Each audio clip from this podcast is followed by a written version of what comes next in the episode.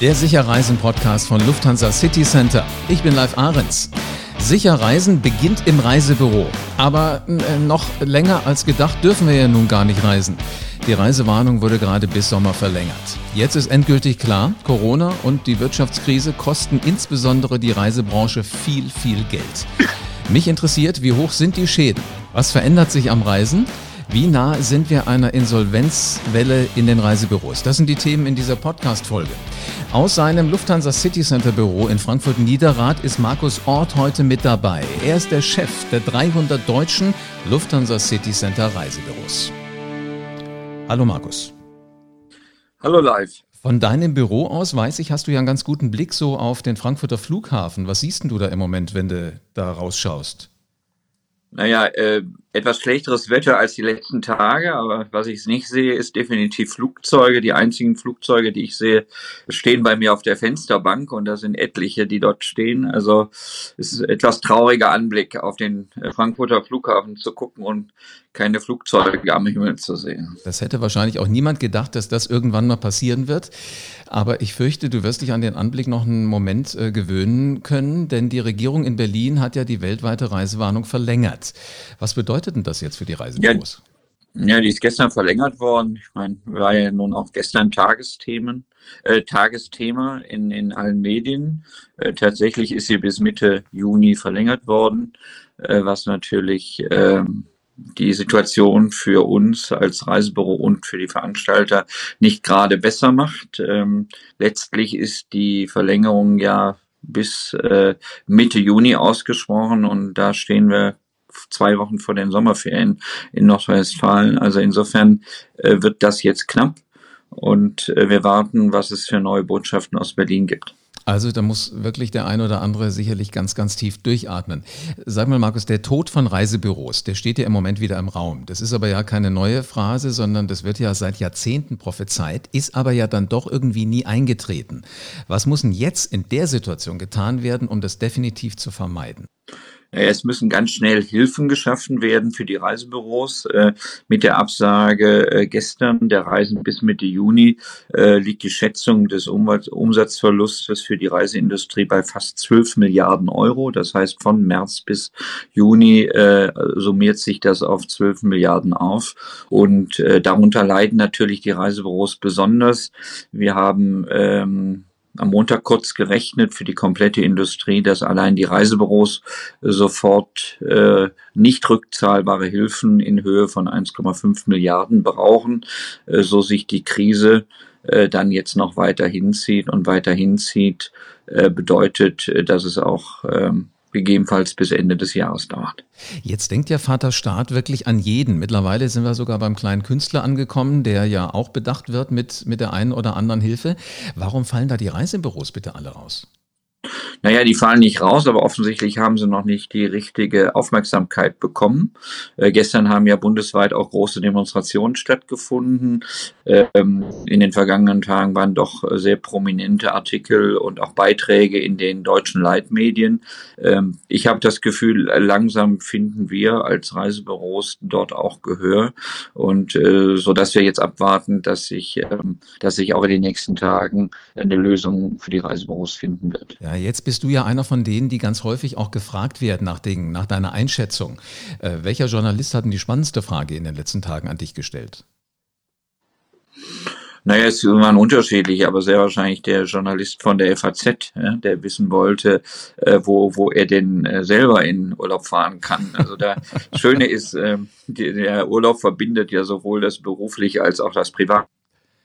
Er geht Urlaub jeden was an. Also Urlaub ist eigentlich wie Bundesliga, ja. Da gibt's äh, genauso viele äh, Trainer wie Bundesbürger. Mhm, äh, jetzt muss man sagen, dass sich die ganzen Leitmedien, da war die FVW dabei, da war die FAZ dabei, in der Welt habe ich was gelesen, überall ist Markus Ort gefragt worden, weil du dir Gedanken machst über die Zukunft. Und wenn ich richtig informiert bin, hast du nicht nur ein, zwei Gedanken, sondern du hast tatsächlich 20 Thesen. Habe ich das richtig gehört? Naja, das äh, habe ich nicht alleine, sondern wir haben uns im Team zusammengesetzt in den letzten, äh, ja, in der letzten Woche tatsächlich und haben überlegt, ähm, ja, was sind denn so 20 Prognosen, zu denen wir uns äh, äh, committen können? Also wie, wie schätzen wir zum Stand heute mit dem Wissen, was wir heute haben, äh, denn jetzt äh, das Reisen während, äh, ja, vielleicht auch optimistisch nach der Corona-Zeit ein? Und so haben wir ein kleines äh, Papier äh, geschrieben mit äh, 20 Prognosen der Lufthansa City Center und äh, ist ganz spannend und äh, das äh, teilen wir gerade mit unseren Reisebüros, mit den Mitarbeitern und auch mit Partnern um auch hier ins Gespräch zu kommen. Und ihr teilt das auch mit allen Podcast-Hörern vom Sicherreisen Podcast. Man kann es runterladen, entweder auf lcc.de oder noch einfacher. Wir packen den Link mit hier in die Show Notes rein, ein Klick und schon sind sie auf dem Schirm. Äh, Markus, sollen wir uns mal ein paar von den Thesen rausgreifen?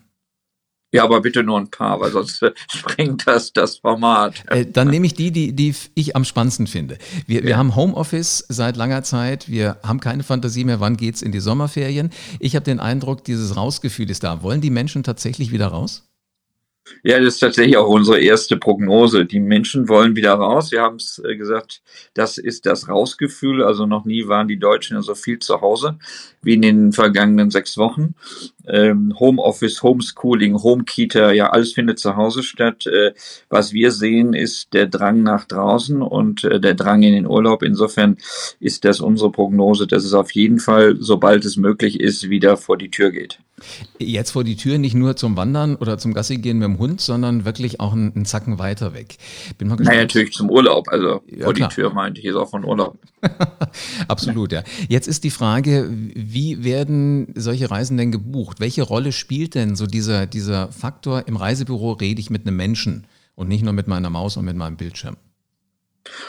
So wird es sein. Also der, der, der Mensch oder die persönliche Beratung der Reisebüros äh, werden ähm, oder sind immer dann ähm, gefragt, wenn es eine große Unsicherheit gibt. Das haben wir ja in den letzten Jahren immer wieder erlebt, äh, so dass wir auch ähm, prognostizieren, dass ähm, der Faktor Mensch, also die, der Faktor auch der Beratung, eine neue Relevanz bekommt und dass äh, die Reisebüros als erste Ansprechpartner äh, für die Menschen im Urlaub äh, zur Verfügung stehen müssen.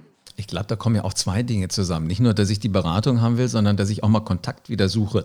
Nicht nur zu denen, mit denen ich jetzt gerade mein, mein Homeoffice, meine Wohnung und so weiter teile, sondern auch mal äh, Fantasie haben will. Wo kannst du denn hingehen? Was hast du da schon erlebt? Das ist ja das, was ein Reisebüro kann. Also naja, und äh, das ist, das ist das auf jeden Fall, äh, diese persönliche Beratung und auch die Empfehlung, letztlich auch die Inspiration, ja, die der mhm. Mensch gibt, mhm. von Mensch zu Mensch. Ähm, aber natürlich, wir dürfen auch nicht vergessen, dass äh, vieles nicht von Anfang an möglich sein wird an Reisen. Das heißt, es gibt auch ganz viele Fragen bezüglich der Sicherheit, bezüglich der Reiseziele, bezüglich des Zielgebietes, bezüglich der, ja, letztlich der, der all der Dinge, die heute ihren Urlaub ausmachen. Und äh, das ist nicht einfach in eine E-Mail zu fassen und schon gar nicht im Internet äh, einfach in der Booking Engine zu buchen. Mhm. Jetzt äh, muss ich ja mal gucken, was packe ich ein. Auch das sagen mir Kollegen von euch in den Reisebüros, was ich alles dabei haben muss. Wenn es eine internationale Reise ist, definitiv, bisher war es so, meinen Pass Singular. Äh, werde ich in Zukunft mehrere Ausweisdokumente dabei haben? Naja, das ist, äh, glaube ich, die, die ähm, muss man gerade gucken, das ist äh, sag mal, die neunte These, die wir da haben, die neunte Prognose. Ja, sagen wir ganz keck, da ist ein zweiter Pass in Zukunft erforderlich. Und äh, der Pass ist, hat irgendwas zu tun mit einem Gesundheitszeugnis. Ja, und äh, das sehen wir sehr wahrscheinlich auch äh, auf uns zukommen oder auf die Urlauber zukommen, dass sie ähm, aus äh, dem aus dem Corona ähm, ja Umfeld letztlich sich in irgendeiner Form auch ähm, nachweisen sie das schon gehabt haben oder in, inwieweit sie immun sind, mhm. weil das wird tatsächlich ein ganz wichtiges Kriterium werden bei ich der hab, Einreise in fremde okay. Länder. Ich habe auch schon mal gehört, demnächst wird es noch eine weitere Schlange geben, also nicht nur ähm, beim, bei der Sicherheitskontrolle, sondern eventuell noch beim Fiebermessen. Also äh, es bereitet sich offensichtlich jeder, der irgendwie Reisen machen will, auch schon drauf vor. Ähm, so, so schwierig die Situation ist, es verändern sich ja Dinge. Also ich wollte zum Beispiel über Ostern in Südtirol wandern. Ich kann dir sagen, zwischen Meran und Bozen kenne ich jeden Wanderweg. Mir ist da nur aufgefallen, hier so zu Hause im persönlichen Umfeld muss ich die Wanderwege erst, erst kennenlernen. Und da gibt es auch richtig coole, äh, rund um Frankfurt im Rhein-Main-Gebiet im Rheingau. Wer werden denn die, die großen Gewinner sein jetzt von, von dieser Veränderung im Reiseverhalten? Ja, zuallererst werden es natürlich unsere Regionen sein in Deutschland, ja, die schöne Urlaubsregion, sei es in den Bergen, äh, sei es im Mittelgebirge oder auch äh, an der See. Äh, das ist, glaube ich, sicher dass äh, die als allererstes wieder Urlaub möglich machen. Und da trommeln ja auch die Politiker ausreichend für, für ihre eigenen, für, eigen, für die eigenen Bundesländer. Also die großen Gewinner werden zuallererst halt äh, die deutschen Ferienregionen sein. Heißt das auch, dass äh, Urlaub auf dem Bauernhof auf einmal wieder eine ganz andere Anziehungskraft kriegt?